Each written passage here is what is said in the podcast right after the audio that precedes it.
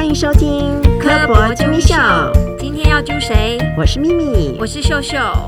现在那个手机显微镜哈，好流行哦！我的 FB 三不五时就跳出这类商品的介绍。咪咪，你有买过手机显微镜给小孩吗？没有哎，不过我们家小孩是有在吵啦。那我有一个那种可以夹在手机上面变成镜头可以放大的，很蛮多倍的东西。但是我觉得它应该比较像是一个放大镜，还没有到显微镜的等级。还是你买的根本就是微距镜？不不知道哎，它就是个玩具，这样 我也不知道哪来的。不过现在网络上啊，有不少手机显微镜的广告，但。价格都不便宜，那我又很怕随便买，买到又贵、解像力又不好的，所以都不敢随便乱下手。你需要手机显微镜，找姜老师就好啦，绝对有品质保证。所以我们今天就邀请到脸书科学 Make 社团的版主，同时也是国立台湾大学应用力学研究所的江宏仁江老师，欢迎老师。大家好，我是江宏仁老师。老师好，其实我是科学 Maker 社团的资深潜水社员，因为其实我都从来没有发过文，但是我很早就加入这个社团，因为以前我们曾经办过一个跟呃显微镜有关的活动，然后我们就上网去找了一些显微镜的一些资料，就发现哎，有竟然有这个社团，然后我就加进去了。当初这个社团呃是怎么样开始会成立这个的社团的？哦，那大概是在二零一三年年底的时候。那时候在网络上就是看到，就是有人利用就是一些简单元件，然后设计一个手机架，然后可以看一些像显微镜可以看到的东西。那因为我本身是做一些实验科学的嘛，就觉得哎，这种东西其实有很多地方可以改进，让它变得更好。所以那个时候呢，我就自己设计了一台手机显微镜，就第一台原型。做的时候，当然就很开心啦。那就在我的 FB 问说，哎，哇哈，我设计出一个新东西的，那有没有人想要？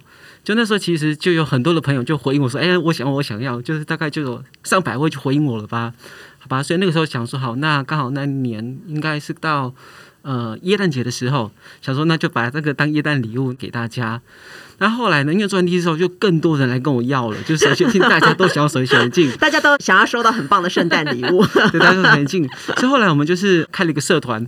专门用来处理这些这些就是想要手机显微镜的登记啊的这些问题，然后后来发现，因为其实做的人真的太多，因为第一次可能做一百台，然后两百台、五百台，那开始做了快要上千台，哇！所以那时候就已经做不完了，所以就是既有设立一个社团，然后找大家一起来帮忙制作。那才有办法做，那所以就开始我们的科学 maker 这个社群，所以大概就是这个机缘开始的。所以早期那些几百台、上千台都你一个人自己做吗？没有没有没有，大概就是前第一两批是我自己做的，不那数目太多了。圣诞老公公自己生产的，到了 圣诞老公公工厂 要生产一年，到了第三批的时候就就没办法了，就一定要找大家来帮忙了。对，所以就开始找大家定期来帮忙制作手机显微镜。对，社团里面除了。有老师，你分享你开发的一些工具的那个开箱文以外啊，我发现也有很多社团团员询问这个科学问题啦，或文章分享、科学观察等等。那老师可以帮我们简单介绍一下科学 Maker 这个社团的功能跟目的吗？对，嗯，因为一开始当然只是为了就是来制作手机显微镜，可是他发现说我们聚集了很多对科学有兴趣的朋友，过了一两年之后，我们已经是台湾最大的科学社群了。我们的目标是说，我们希望就创造一个属于更多人的科学环境。而这个科学环境呢，它不是只是那种呃传达科学知识，而是你可以参与的。譬如说，你对什么东西，就是你有好奇，你想问嘛，还是你想去制作，你想去观察，那你不晓得怎么做，那我们就是有一个像资源的环境。所以等于社员彼此是彼此之间的资源。对，因为我们社团的运作其实没有什么特别的目的性啦哈，就是真的是找大家来帮忙一起做东西，然后讨论东西，所以我们特团就很就很单纯。所以其实大家里面的互动完全都是自发的，哦，就是完全没有什么装脚干嘛的，全那里面真的什么问题都有。对，就是全部大家自发的。然后所以大家只要有一些比较好的互动的话，他们就真的会变成一些好朋友。嗯，哦，所以他们就交流就就很好。所以我也发现，哎，里面很多人已经变成就很好的朋友了。他们可以一起去做很多有趣的事情啊，一一起分享一些观察的经验。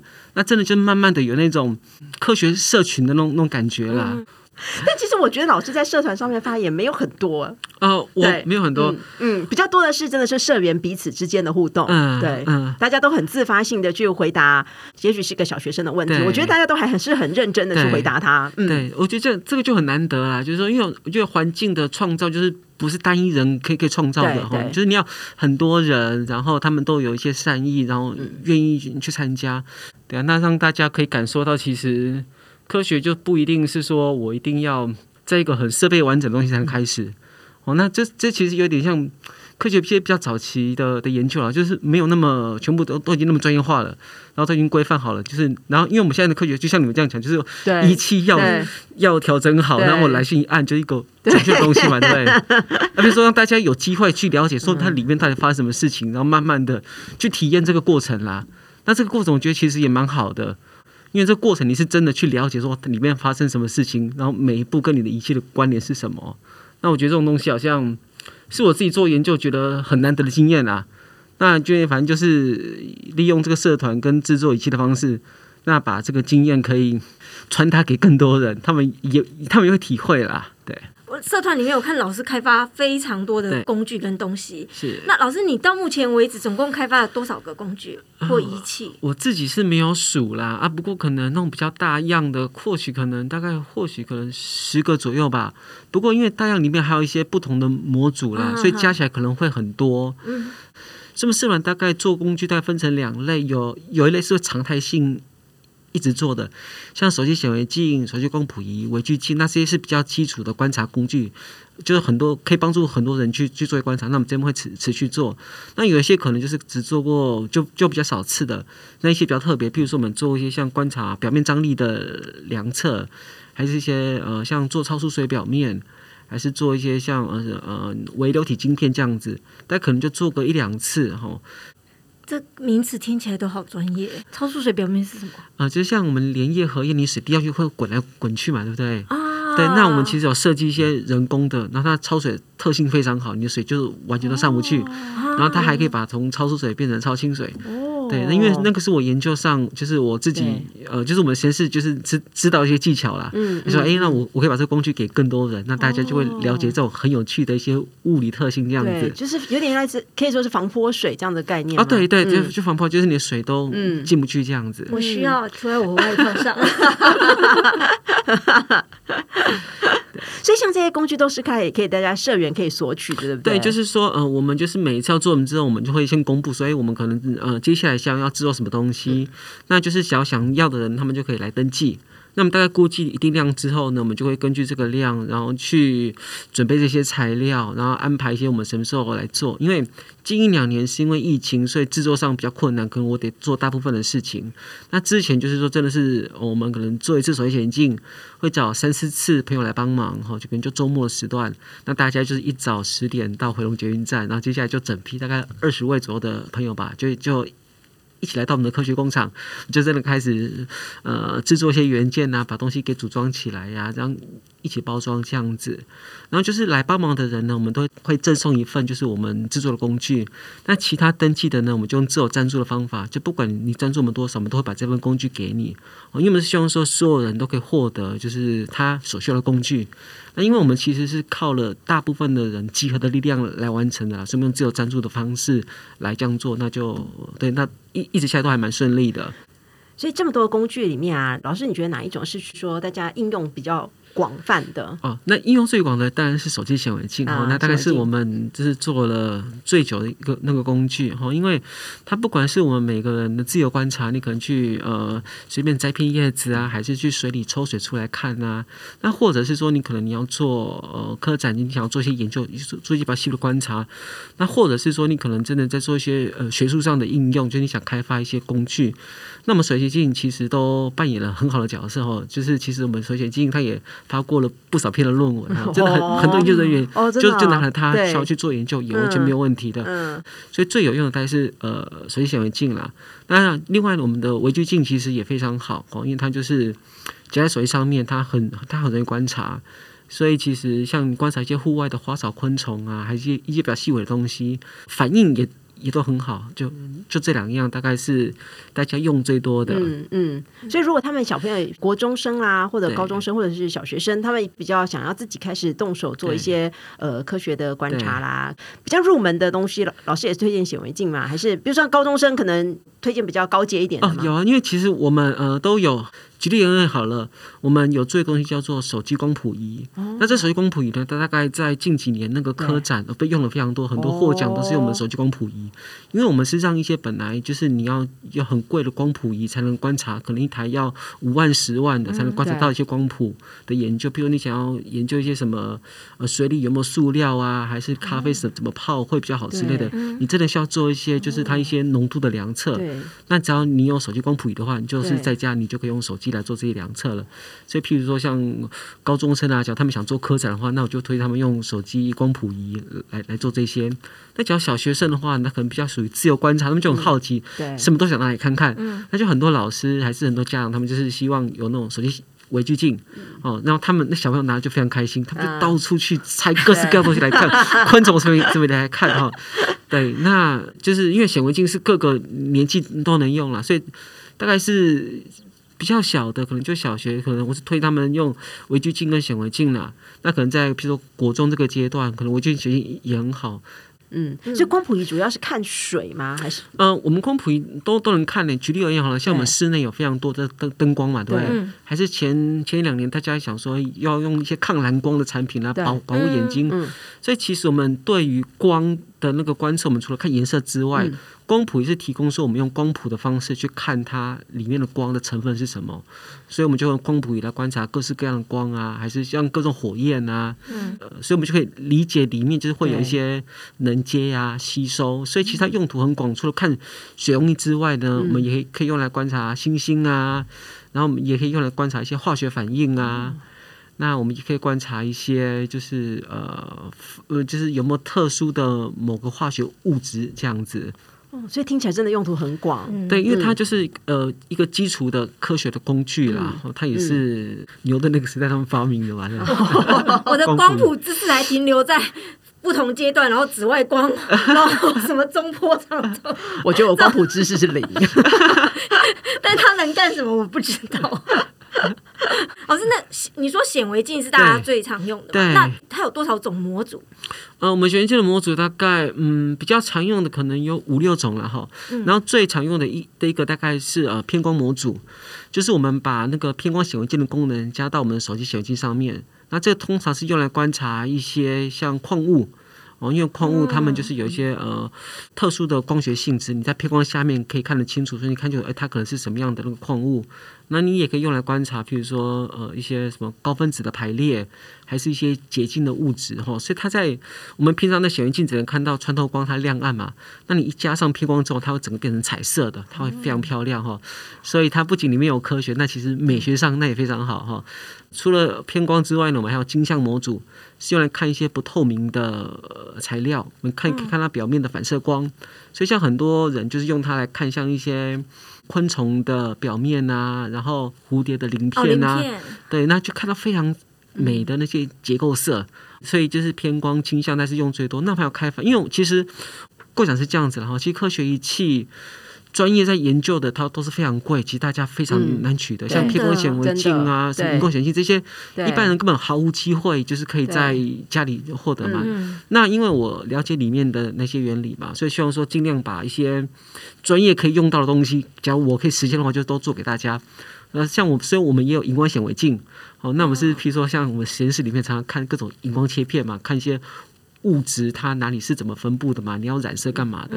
那么有一样这样专业的荧光显微镜，可以让大家来看这些荧光这样子。所以它架构是一样的，然后我可能只要换部分的模组，对不对？没错，这个是我们设计的这样子，因为我们是用经由模组化的设计。嗯，那模组化设计它有两个好处啦，一个是说它的科学原理很明显，嗯，就是你本身显微镜，你要怎么把它变成偏光显微镜？你怎么把它变成荧光显微镜？就是说我真的就是把这一套东西就是给大家看了，好，我们就是这样做来完成的，所以它会对它工具它非常有感觉。那我是希望说把这种模组化设计概念传达给更多人。其实很多功能我们可以自己把它加上去，然后自己去改装。装这样子，所以千万不要只申请了模组，没有申请显微镜，什么都不能用。应该不会吧？很难说。我觉得听老师讲，我觉得物理的世界啊，真的是有一种打破我们肉眼所能够看的世界的现象，就是他会看到一些我们肉眼看不到的东西。比如说你刚刚在讲那个光谱啊，那光是我们我们能看到只是颜色可见光，你看你有些根本还看不到的，对偏光，这也是我们肉眼看看不到的东西。对，这这个其实就是工具的价值然后它可以延伸我们感官的能力。哦，因为对这个世界有没有太多想要了解的那事情呢？可是我们，譬如说我们的眼睛的解析度可能就到呃二十 micron 左右而已，再小我们就看不到了。我们看光，就是因为我们的就是感光的的细胞就就那些而已哈，所以就是能看到就是就是各种颜色。可是经由这种科学仪器的帮忙的话，我们可以理解世界，理解的更好，可以看到很小很小的东西，可以看到很大的东东西，可以看到光里面有什么样的那个组成。就是真的可以了解我们的肉眼可见的世界，真的是非常有限的。所以你不要觉得那个东西你没发现就不存在，那只是你还没看到而已。你没发现工具可以看到它，那只是你没看到。要找老师。老师，你最近我看你还开发了一个那个防水导电那个墨水，哦，超神奇！我看你的手都可以导电，对啊，对，呃，那个就是嗯。呃，就因为除了科学工具之外呢，我慢慢的也想把一些就是一些比较先进的研究里里面的某些东西，是给更多人然后方些导电墨水呢，其实就是市面上有相关产品，它叫做导电银胶，那其实很贵，就就这样一小罐可能就要，看到好小一瓶，对对对，它就要上千块这样子。那因为就是我晓得里面的一些原理了哈，所以想说，哎，那我可以制造一些这种类似功能的这个东西，所以我们就是把一些导电的东西，然后分散在我们的溶液里面，然后它干了之后呢，它就可以导电。那导电呢，这只是它的第一步。那第二步其实是接下来想要做的，那就这边先讲了。我们会把这导电东西呢涂在很多东西上面，它就会有导电能力嘛。接下来呢，我们就可以利用这导电能力把它转换成感知能力。哦，譬如说，我们就这张纸好了。当我涂上那个之后呢，它就会变导电嘛，对不对？当我们弯曲这张纸的时候呢，它的电阻值它就会变，所以它就会变成感测器了。哦，所以就是有了那工具之后呢，我是希望说扩展大家可以去做一些电子相关物品的能力。哦，譬如说你想要做自己的按键啊，这样做自己的感测器啊，好神奇！那你就可以自己来完成这样子。我好想，我那时候看到那个介绍的照片，我好想问老师说。那你手这样导电的时候，你有触电的感觉吗？对，那个是用那个小的纽扣电池啊，它电压才三伏而已，然后所以它里面的不管是电压跟电流都非常小，而且它就在你的表面流动，它发热也很小，所以其实没有关系。不过当然，因为这种东西你不能去接那种一什么一百亿的，然 后你会自己你你不知道做啥事了哈，这种。那个导电墨水涂了之后，那个头上发灯泡，千万不行了，千万不行了哈！那种就是我们用这种电池，这个是没是没有关系，那只是展示给大家说，像现在大家在讲说，我们可以做一些什么穿戴性的装置。那像我们那这种，它就可以涂在你的身上。比如说你有什么讯号想要传达出来的话，还是你想要这么弯曲，有些讯号想要被量测的话，就会很合适啦。然后因为其实我也不晓得大家会怎么用它，所以我也很期待。嗯，所以我们就举办一些活动，希望把这个就是这一项东西，然后给更多人去使用看看。嗯，刚才老师这样讲完，你可以去做很多东西。我脑子里面不知道为什么就想到，我最近看了一部反正医疗剧，他就是为了要做电击，手边没有，他就拿了两个圆锹那种电的放在那里，然后再出导电。嗯，我想说，那他那个涂了以后，对，没错，也可以做成那类似那个 AED 那一种。急救的那个，呃，我觉得是有机会的，因为它其实跟皮肤的接触非常好，所以它其实呃，对，大概因为假如你只是要传达高电压、低电流的话，应该是完全没有问题的。对，所以你可以很容易在手上就涂上电极。对，看你要做两侧还是要做刺激啊？针灸疗法。就是因为这个东西，其实呃市面上有有一些相关的产品，不过因为其实大家接触到都很少，因为是一些专业在在用的，可能要修补电路啊，还是些特殊用途，那你才会去买这个东西，而且它一次可能就是就很贵，然后就就就一小瓶。那呃我我就希望说，借用这个社团，然后把这种工具就是介绍给给更多人。那或许我们可以发展一些新的应用，因为我们其实做比较多跟光学相关的啦。那想，哎，那我们可以在电学上面，因为大家现在在做很多什么啊，Arduino 啊那种单晶片的东西嘛。假如他们可以自己设计一些自己的感测器呀、按钮啊、感测的方式啊，那应该会非常好。对，对，真的很神奇。社团里面常常都有人分享说，他们自己怎么应用这些呃申请来的仪器。老师有没有觉得哪一些是让你特别觉得惊艳的应用？就其实呃，我们之前就是有一位他是在林口水厂的的的一位厂长哈，他就来参加我们的活动，然后看到所谓显微镜呢，他就啊，因为他们在做一些污水处理嘛，然后他们做处理，他们会用一些生物去处理它，然后里面有很多生物是指标生物，他们去观察，所以他就把这个引入了他们的厂里面，就是可以去观察说，哎，你水出到什么阶段之后，然后你就可以看到里面有它有什么生物，嗯然后他自己办了成功之后呢，然后他就是介绍了全国的污水处理。场的那水测中心的都一起来跟我们，就是你这个所谓显微镜，所以现在应该全国的很多地方就是污水处理这个地方，他们都有这样的设备。那你去参观他们他们那个厂呢，就哎，你看你够水显微镜，然后继续观察那水样里面那有什么样的指标的都都平样对。那他们原来怎么监测？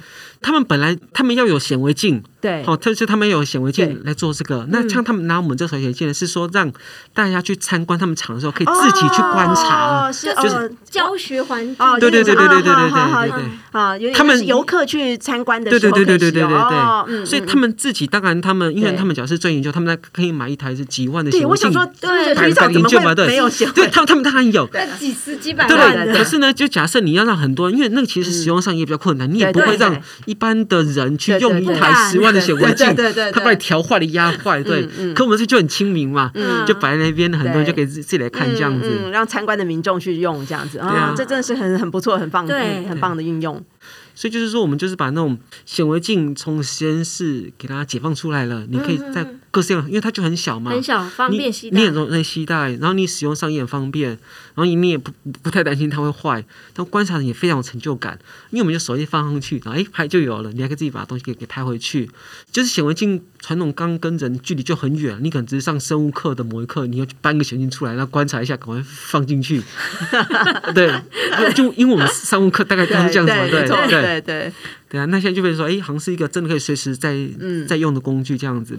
那我们有很多的那些社员呢，他们就会变成是那种到处去捡各式各样东西的观察，譬如他们就非常喜欢说，哎，看到有蝴蝶在路旁边嘛，啊，赶快捡它的鳞片下来看，还是哎哪里有一个绿绿的水，哦，它里面可能有什么生物，然后去把水抽出来看，我觉得会创造很多那种很有趣的一些美好的互动经验呢，因为我们。就知道哇，里面原来存在很多奥秘，它里面都很多故事。因为他一看哇，里面就是跟想的都都不一样。那他们可能就会把这些资料然后贴到我们社团，那给我更多人就知道哦，原来我们的世界是长这个样子的。对，引发更多人的好奇心。对，我们也很期待那个导电墨水能够呃 擦出什么样的火花，就会在头上装满了灯泡之类的。哦，除了那个科学 maker 以外啊，我发现。就是主社团以外，好像还有很多的紫色团，所以到底现在有多少个紫色团？呃，紫色人可能真的要数的话，可能有几十个了哈。哇，我自己也没有好好数了哈。但我们创立这紫团的原因是说，因为我们的资讯量比较多哈，所以我们资源大概分两类，一类是说像各个工具的哦，譬如说，因为你想。要了解手写显镜嘛？嗯。可是你你就想找手写显镜的的某些资料，所以我们就会手写显镜的专属社团，你里面比较容易找到它相关的资料。所以我们显微镜啊、光谱仪啊、微距都有自己的社团，这是说比较根据工工具的。那另外一个是比较根据观察对象的哈，譬如说我们就是有一类可能是观察藻类的，可能有一些是在专门科科学新闻的，可能就是有一些是在做一些跟嗯电子相相关的。这样的目的是说，让每个有兴趣的人，他们都可以找到合适的地方去讨论。呃，然后因为其实，因为我们社团人太多了哈，有时候会给大家一些压力，好像我一贴我就是几万人看到那种感觉，然后那就让大家会会有些那些畏惧的感觉啦。所以当时创意就是有个原因是说，希望把我们的主题缩小一点点，那人比较少是有兴趣的，他们可能会更自然的那个交流。那后来其实发现这样也蛮好的。当然，我们不是每个子社团都那么的活跃。不过有几个就非常棒，像我们的藻类的那个紫色团的那个版主就非常热心，他们每天会贴一些观察贴文。那很多人里面有老师去各地，然后收集各种水样，然后寄给里面摄影朋友看，然后他们就观察他们呃看到的水样里面有什么样的生物啊，那就会非常丰富。哦，我我们蛮成功的。另外一个是说，我们有一个科学新闻的社团，嗯，它现在已经呃三万六、三万七，就是人人数非常多，大概也是我们科学就是台湾科学社团里面大概嗯非常大，这应该是最，假设是以社团而言，叫不是粉丝团而言的话，嗯，所以像前两天有那个阿兹海默症的一些研究那个造假，对。我们在上面，然后就是把这个东西把它介绍清楚，那是贴给大家看嘛。嗯，所以其实，在科学的一些资讯传达上面，我们也希望能做一些角色啦。嗯，主要是说我们聚集了很多对科学有兴趣的人，我们希望可以多扮演一些事情这样子。嗯，然后就让大家可以。有兴趣的都可以自由贡献，对，嗯，然后也传达正确的知识啊。对了，因为譬如说你有一个想法讲出来之后，其实因为我们上的人很多嘛，大家会去修正它，对，所以就是通常不会有那种错误的资讯，对，一直留在上面。那假如都没人修正，我最后我也会想办法去呃传达我觉得比较正确的。所以大概这常是经由大家的力量来让一些资讯的传达讨论用一个比较好的环境。像这两年的。疫情好了，其实里面有很非常多科学相关的议题。嗯，可是我们能够看到的文，通常都是一些呃，就是贴出来的一些文章，反正讲什么。其实我们有很多疑问，我们想了解的，我们其实没有那个管道，他去讨论。所以在这两年呢，大概在主场里面，其实也有很多，比如说跟疫苗相关的讨论啊，跟怎么消毒相关的讨论啊，跟怎么戴口罩相关的讨论啊。然后就是你让这种科学的议题，它有一个环境可以被好好的讨论理解，然后看到。各个面向的一些资讯，对，那我觉得这是一个很难得的环境啊。因为假如你是呃粉丝团的话，那或者是说你是一些什么医医生农业的话，通常他们是比较单方向的传达的，你很难在里面看到各个面向等等等资讯。可是因为科学就是要有多方的讨论嘛，就是怎么慢慢凝聚共识，这过程还蛮重要的。对，我觉得能够聚集一些有对这科学有兴趣的人，然后大家可以在这个地方好好的讨论正向的讨论，然后用一些分享一些正确的知识，我觉得这个真的是蛮重要的。这个社群啊，我们从创立以来呢，大概现在已经八年多了，那么就是慢慢的这样人数成长嘛。那我们这个社团就是说，经由科学工具当然是一个起点，那慢慢的汇聚的更多人来加入。那最后希望说，创造一个属于更多人的一个科学环境，你可以在里面获得资源，然后后解答疑问，然后就是说，呃，了解很多东西。我们其实跟科学的距离并不是那么遥远。那所以就是，就欢迎大家来参加了哈。就是，对，那其实我们里面真。每个人都还蛮善良的啦。对，嗯，老师本人就是一个腼腆善良的人，真的看到本人真的就是。我觉得科学观察或实验啊，包罗万象，就像科学 Maker 的。除了主社团以外，有非常多各种不同的子社团。那观察也不一定要在实验室才能够做，在日常生活中，随手都是观察的对象。我记得我们家小孩养了绝绝，在那边观察。所以只要留意生活周遭，然后善用工具，你也可以是小小科学家。真的能够探索肉眼看不到的世界，真的是很奇妙的。在显微镜底下，你会发现这个世界不太一样。现在就手机显微镜这种东西实在是很方便，随手就可以做很多观察。你可以看到这个真的是肉眼看不到的世界，可以发现其实你没有看到，不代表它不存在。嗯，今天的节目就到这里，别忘了收听完《科博啾咪秀》后，到 Apple Podcast 按赞留言，还有给我们五星评价。除了 Apple Podcast 之外，在 Spotify、Sound On、KKBox 可以收听到我们的《科博啾咪秀》。今天谢谢姜老师，谢谢大家的收听。我是咪咪，我是秀秀，我是江宏的老师，大家拜拜，拜拜。听完，我想要去申请那个 申请手机显微镜啊，显微镜，还是先导电墨水？不不行，我怕我们家小孩乱搞，等他们大一点再说。所以你的研究生会不会都被你拉下来，嗯，上 去负责去回答问题？还是他们根本不知道你是版主？怎么可能？那我在里面其实应该人还蛮好的哈，可是我对我的研究生可能还是有一点点学术上严格的要求哦，所以。老师刚刚说他人还不错，我其实本来看 FB 的时候，我以为老师很严肃，很很 就是我我就想说哇，今天我应该会很紧张。就刚刚老师一进来，我看起来就是一个好好好好老师，很随和的样子。但我不是你学生。好。我们准备来开始。好好好，完全没有问题的。好，你可以有自己取的名字，比如说我是咪咪，他是秀秀这样。你也可以说我是忍忍这样。哇，不好意思哦。其实我常常把老师的名字叫成江红姐，最近这个名字实在太好了。江红姐。啊。